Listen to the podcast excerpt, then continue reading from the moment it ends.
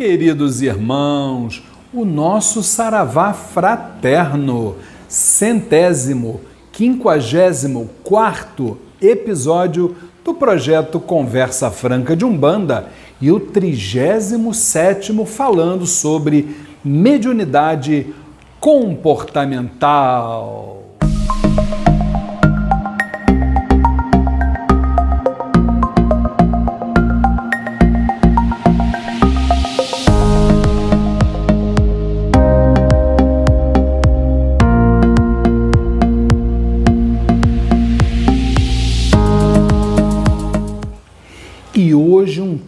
Daqueles assim muito importantes dentro do nosso trabalho espiritual. Animismo ou mistificação? Na verdade, a gente repara que as pessoas fazem confusão em relação a essas duas questões que são primordiais dentro do mandato mediúnico, né? Então, é, a gente costuma perceber que muitos confundem animismo com mistificação ou então eles desconhecem totalmente os dois temas e aí acaba embolando pé com mão. Então vamos tentar organizar a coisa e mostrar. Vamos começar com o animismo, tá, gente? O que é o animismo? Animismo é um fenômeno que ocorre quando o médium acha que ele está incorporado, que ele está com uma entidade, mas na realidade ele está vazio, ou seja, é apenas uma sugestão, algo que ele colocou na mente. Ele está convicto de que está incorporado, mas na verdade ele perdeu a conexão com o astral superior.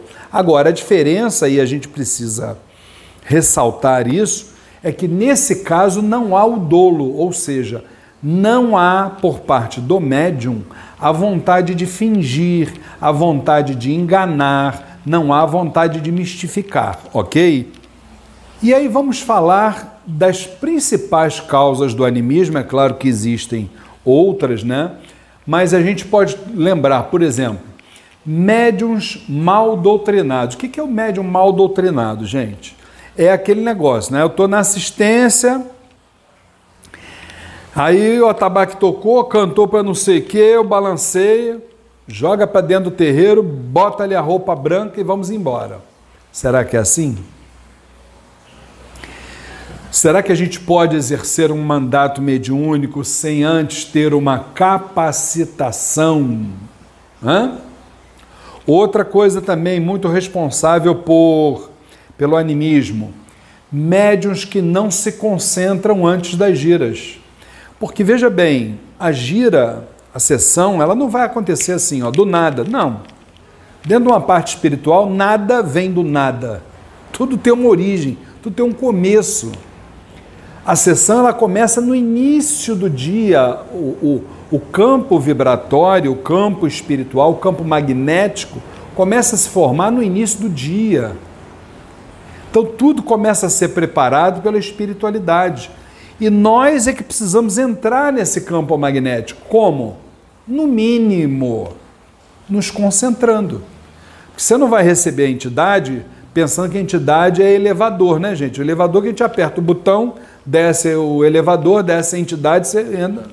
Não é assim, né, gente? Por favor. Então, mínimo de concentração. Outra coisa também, médios que não se preparam, né? Pensam que o dia do trabalho espiritual é um dia como qualquer outro e não é. Acabei de falar, o dia do trabalho espiritual, pelo próprio astral superior, tudo já vem sendo preparado antes. Lá no terreiro onde a gente vai trabalhar, está lá a mãe ou o pai espiritual junto com os médicos, preparando tudo para que à noite haja a sessão. Então eu também tenho que me preparar para entrar naquela onda energética. Tem que estar tá limpo de corpo e alma, tomar meus banhos, tem que ter minha firmeza de guarda é, é, feita em casa, uma série de, de, de finalidade, de, de iniciativas, né? Outra coisa, que é um terror também, gente. Atabaques em desarmonia ou cânticos inadequados. Muito complicado. Atabaque, então, se não sabe tocar, não toca. Vai só no cântico. Bate palma e tal, mas é melhor não ter atabaque. Porque o atabaque, ele tem uma propriedade não só de fazer a corrente subir na vibração, mas ele também, quando ele é, é, é utilizado sem critério, né, ele pode gerar uma empolgação. E a gente não pode confundir subir na vibração com empolgação. Dentro de terreiro de Umbanda não pode ter empolgação com nada. Ali é a vibração que tem que atuar. Mesma coisa, cântico inadequado. Se é inadequado, não pode cantar. Né? Agora, nos casos onde há uma real parcela do médium, veja bem, esse animismo, dependendo do estágio dele, aí quero chamar a atenção de todos. Cuidado, porque isso pode descambar de animismo para o início de atitudes de mistificação. Você quer ver só? Pois é. Aí a gente começa falando das mistificações. As formas de, de mistificação, na realidade, gente, elas refletem casos em que, na realidade, não existe nenhuma influência, vamos deixar isso bem claro, nenhuma influência da alta espiritualidade.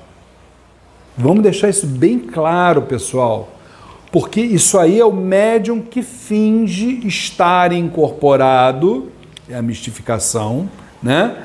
Atitude essa que é disparada através do mecanismo do próprio ego do médium. Por exemplo, médium que quer mostrar aos outros que a sua entidade faz e acontece, querendo, por exemplo, manipular os outros em troca de benefícios de qualquer tipo e ainda desejando dar uma autenticidade maior a uma suposta incorporação. Então, essa daí é a forma direta de mistificação e é um grande perigo porque ela, na verdade, isso muito pouca gente sabe, é uma porta aberta para variados tipos de processos obsessivos.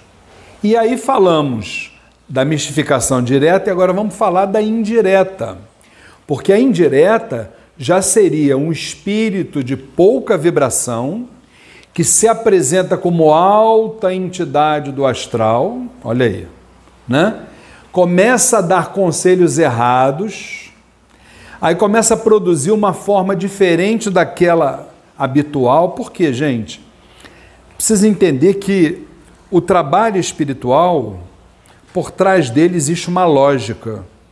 Nós que somos orientadores, que temos o olhar da experiência, o olhar simbólico, quando a gente vê um médium saindo um pouquinho dessa lógica espiritual, a gente já já liga a antena, porque ali, debaixo daquele angu, tem carne, né?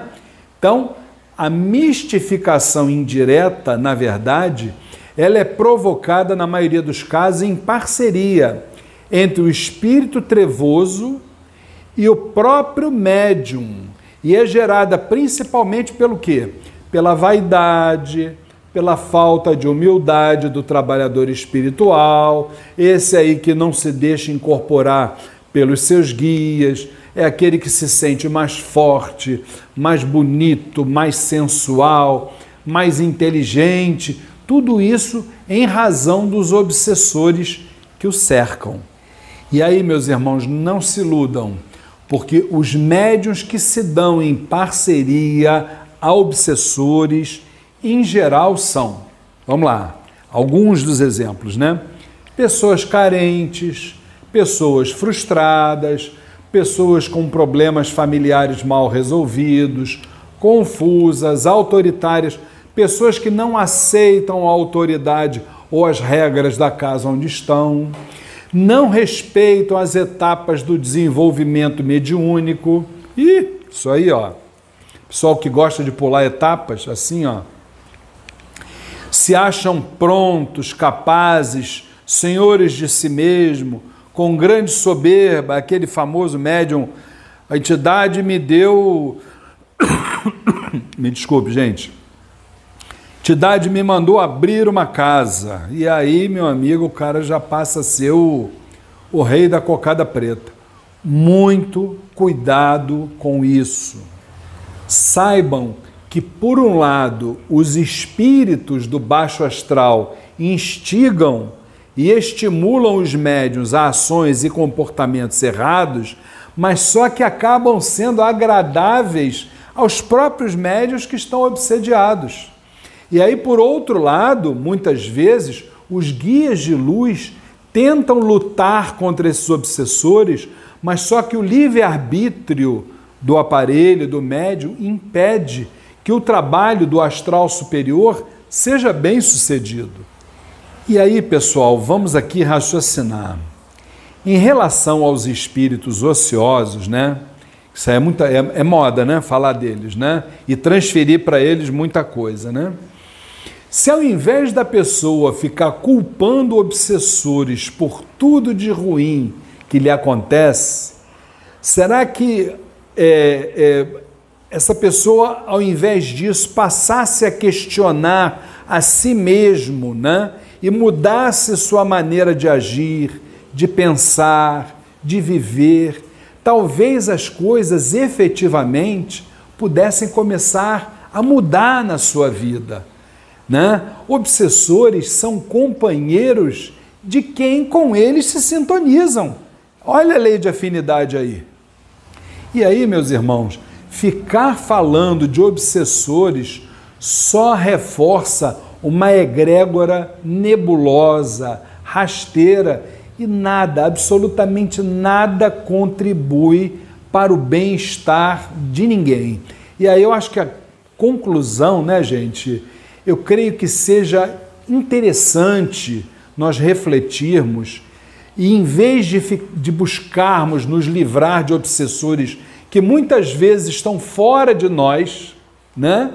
Vamos buscar nos livrar dos obsessores que estão dentro de nós, na forma de inveja, de rancores, de fofocas, de ódios, de arrependimentos, de mágoas e outros fantasmas que não fazem bem à alma. Fiquem com Deus. Meus irmãos, se vocês gostam dos vídeos que são publicados neste canal do YouTube do Templo Estrela do Oriente, não se esqueçam, inscrevam-se no nosso canal. Depois, se você gostou do vídeo, não esqueça de dar o like e por último, aperte aquele sininho porque todas as vezes que tivermos um novo vídeo, você será avisado. Muito obrigado!